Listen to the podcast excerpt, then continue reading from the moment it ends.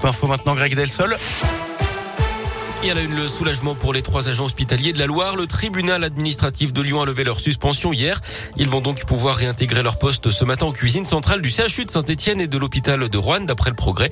Ils avaient été suspendus car ils n'avaient pas de passe sanitaire, mais la justice a estimé que la cuisine centrale ne faisait pas partie des locaux de l'hôpital. Le CHU, de son côté, indique étudier les voies de recours possibles. Deux tiers des soignants suspendus faute de passe sanitaire sont d'ailleurs maintenant vaccinés. C'est ce qu'a annoncé hier Olivier Véran, le ministre de la Santé. Ils sont donc retournés au travail. Cette obligation vaccinale concerne 2 millions à 700 000 personnes. On reste dans la Loire avec cet homme de 57 ans condamné à 1500 euros d'amende. Son tort, avoir connu au moins quatre bébés qui n'étaient pas les siens pour que leur mère puisse être naturalisée. Il les aurait rencontrés dans l'église du père Riffard à Montréno à Saint-Étienne. Ce religieux connu hein, à l'époque pour aider les demandeurs d'asile. Et puis la garde à vue du suspect prolongé dans l'enquête sur le meurtre de Champétière près d'Ambert dans le Puy-de-Dôme lundi.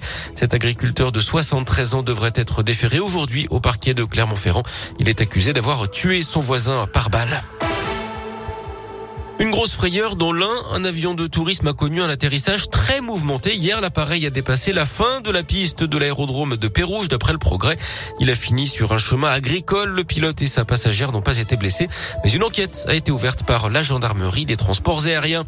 Le blackout hier pour les clients de SFR, notamment à Lyon, la ville a été particulièrement touchée par une panne de l'opérateur sur le réseau 4G. Certains n'avaient plus accès à Internet, d'autres ont carrément été déconnectés. Les services sont finalement revenus à la normale dans le courant de l'après-midi. Dans le reste de l'actu, une enquête ouverte après l'assassinat d'un homme de 35 ans dans le Gard. Ce père de famille a été abattu hier matin d'une balle dans la tête alors qu'il sortait de chez lui pour aller travailler. Un drame survenu à Vauvert, près de Nîmes. Cet artisan était inconnu des services de police et de gendarmerie. Du sport, du foot avec le match en retard de la troisième journée de Ligue 1 ce soir entre Nice et Marseille. La rencontre avait été interrompue après une bagarre générale entre joueurs stadiers et supporters. Foot toujours avec la mauvaise opération du FBBP en national.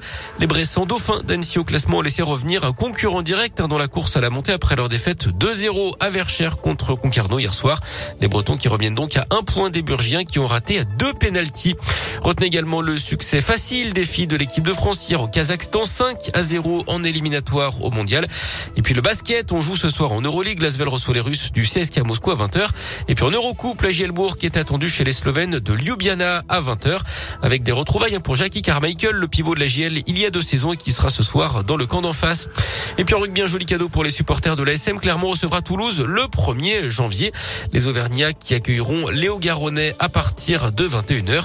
Et puis avant cela, ils se déplaceront le 26 décembre sur la pelouse de Brive.